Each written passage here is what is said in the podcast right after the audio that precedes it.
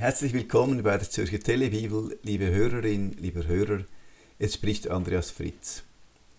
Sie hören zurzeit eine Auslegung der Versuchung Jesu im vierten Kapitel im Matthäusevangelium.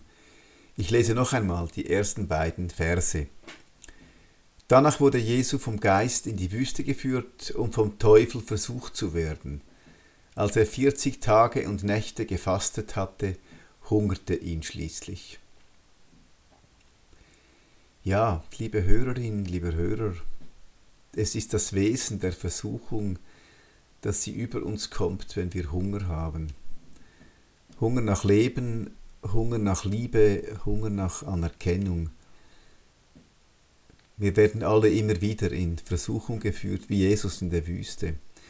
Sind alle immer wieder versucht, auf die Grundtriebe, die Grundbedürftigkeiten des Lebens falsch zu antworten.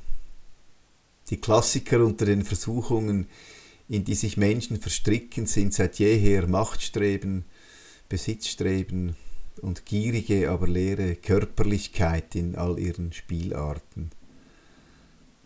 Und so viel ist sicher, niemand ist frei davon.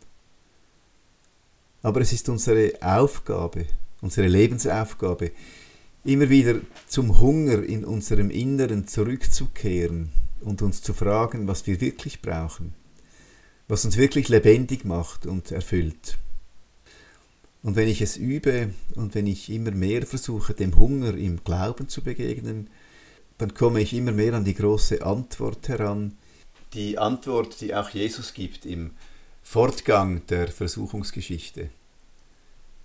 Der Mensch lebt nicht vom Brot allein, sagte dem Versucher, der Mensch lebt nicht vom Brot allein, sondern von einem jeden Wort, das aus dem Munde Gottes kommt. Und damit wünsche ich Ihnen einen guten Tag.